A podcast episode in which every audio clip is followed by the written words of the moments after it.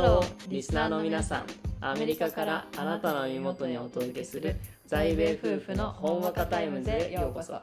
アメリカ在住の会計主婦私真央と。妻の翼です私たちのポッドキャストでは夫婦として英語学習者としてまた会計プロフェッショナルとしてのさまざまな視点から日々の出来事や悩み時事問題についてリスナーの皆様と共有する時間と空間をお送りいたします。時には厳しい話題もありますがそんな時でもほんわかとした雰囲気で皆さんに寄り添えるよう心がけています。皆さんが私たちと一緒に笑い学び考える時間となれば幸いです。それでは早速今日の在米夫婦のほんわかタイムズを始めていきましょうリラックスしてお楽しみください。Let's get started.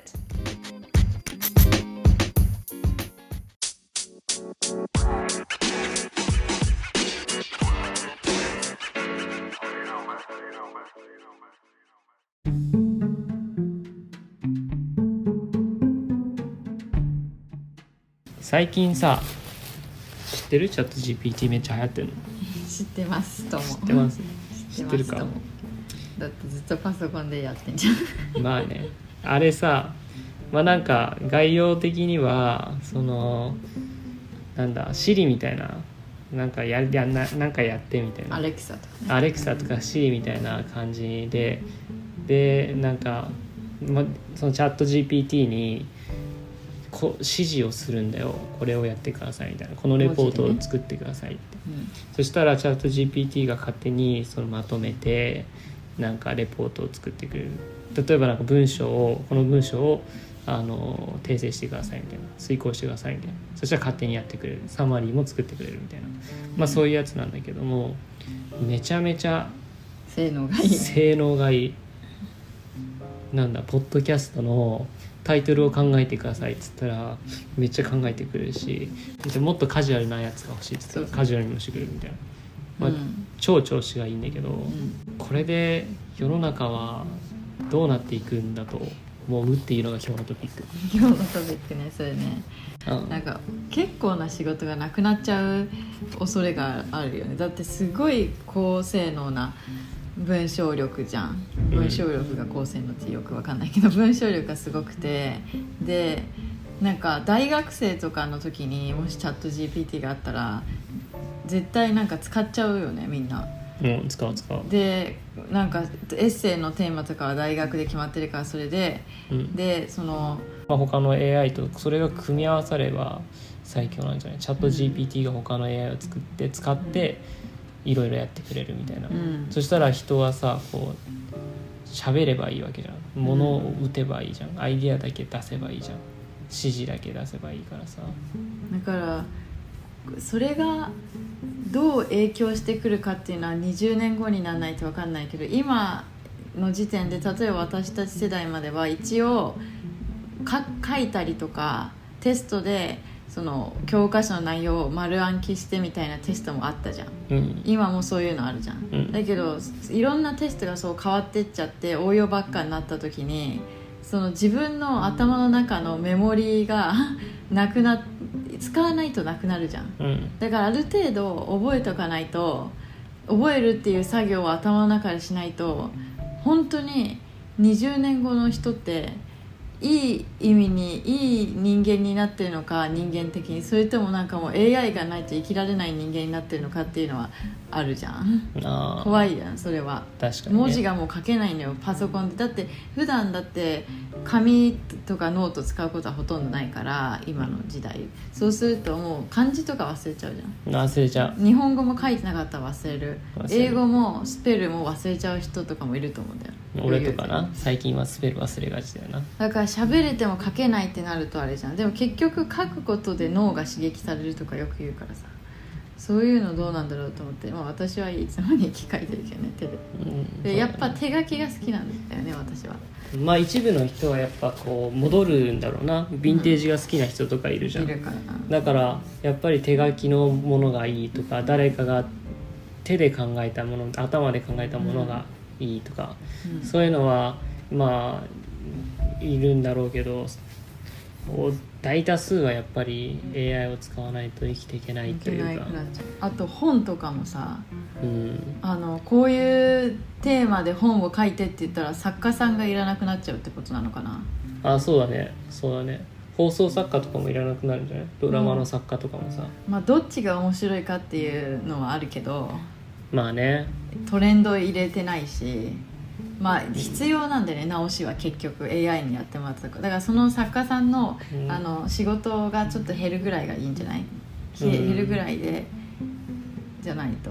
まあね作家さんの頭の中で描かれてるドラマがきっとあるからさ、それがななくなって AI が全て考えられるのかっていうのもあるけど、俺は AI がさ例えば過去のドラマを分析してそのドラマの視聴率それぞれの視聴率を全部分析して、ああこの回はこういうエピソード、まあ、恋愛のエピソードが強めだったから、この層が重く見てくれたとかさそういう分析をした上でそれをもとになんだろうドラマを作る書いたら超人気出んじゃない？多分今後10年ぐらいでさそのそういうドラマが1個出てくると俺は思う。それねあれじゃん。ブラックミラーの最新エピソードのシーズン6だかのエピソード1のえっとえっとジョアンだっけ？ああジョアンだね。ジョアンが嫌われるみたいなやつじゃん。うん。英語でなんていうか忘れちゃったんだけど、あれも一人一人に合わせた動画をネットフリックスみたいなやつにあげるみたいなテーマでやってるじゃん。うんだからそれが言ってるのができるんだったらうん過去の視聴率とかを見るのもそうだけどうんその人がネットフリックスで何を見てるかコメディを見てる人だったらコメディ要素を多く入れた物語に仕上げてみたり恋愛が好きな人とかそういうのを多く入れたなんか作ってみたりドラマとかそういう感じになってきて、でもそしたらなんかもう AI に やられてる世界だな。でもまあこのまま止まることはないからな。そう止まることはないからな。だからもう受け入れていくしかないんだ。もう順応して次何が必要なのか何を子供に教えていかなきゃいけないのかっていうのを考えていく必要があるな。今の段階ではチャット GPT の使い方というか AI の使い方を、まあ、自分らの子供には学んでほしいな。そうだね。なんか私とかは高校卒業ぐらいまで携帯持ってなかったけどうん。その目目に良くないとかさ危険、うん。安全じゃないとかさいろいろあるじゃん、まあ、うん。学校でも携帯禁止だったし、うん。でも最近だとさもう携帯とかパソコン逆にもう小学校ぐらいから使ってないと置いてかれるよね。そうなんだよね。結構、そうなんだよね。なんか友達関係もさうん、俺らの世代で言うとミクシーとかさあった。あったじゃん。前略。前略とかもあったしそういうのに参加してないとうん。その友達の輪に入れないっていうわかる。のがあったかおら母さんの携帯変えとった。でしょ？だから子供の世代もそういうのがあるんじゃないかなきっと。AI を知らないととかその先生教育者もそれを分かってないといけないからね。うん。だからどうどう浸透していくかだよね、アメリカ早そうだけどな、学校のカリキュラムにさその AI の授業というか IT の授業がいつ入ってくるのかもう入ってくるところあるあってあるらしいけど。もでもまず大人側がさそれに順応してないと子供に教えられないじゃん、ううんそうだね。でも結構学校の先生って今激務なんでしょ？うん。そんなキャパシティあるか問題もあるしな。しかもさ変えるってなるとさうん。いろんなもうところがさ詰まって詰まって詰まって遅いぞ。か最終決断が出るのはまあな。日本だと、まあでもアメリカとかも遅いとは思うわからないけどゲストスピーカー呼べばいいっていう考え方があるやんアメリカの場合は。だって地元にさ絶対一社ぐらいは IT 企業あるじゃん。確からに。その人たちを呼んできてとか別にプロプロフェッショナルなことやらなくてもいいの。来て普通にパソコンを使って仕事してる人でもいい。IT じゃん、来てこういうのやってるんだよとかこういう可能性があるよとかパソコンでこうやってやるんだよってやるだけでも興味が湧けばいいじ確かにね。ゃんうん。その世界を広げてあげるっていう意味でうん。その IT の知識を教えてあげるというかこういうものがあるんだよこういうことができるんだようん。いろんな可能性があるんだよあとは自分で考えてねみたいな。うん。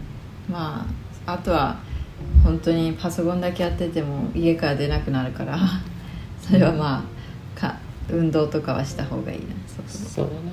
体を動かすことも大事。そ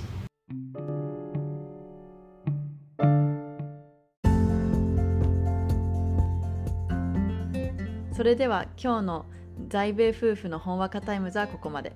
私たちの話が皆さんの日常に少しでも彩りを加えられたら幸いです。次回もぜひお楽しみに。皆さん今日も一日新たな冒険を楽しんでくださいね。See you again!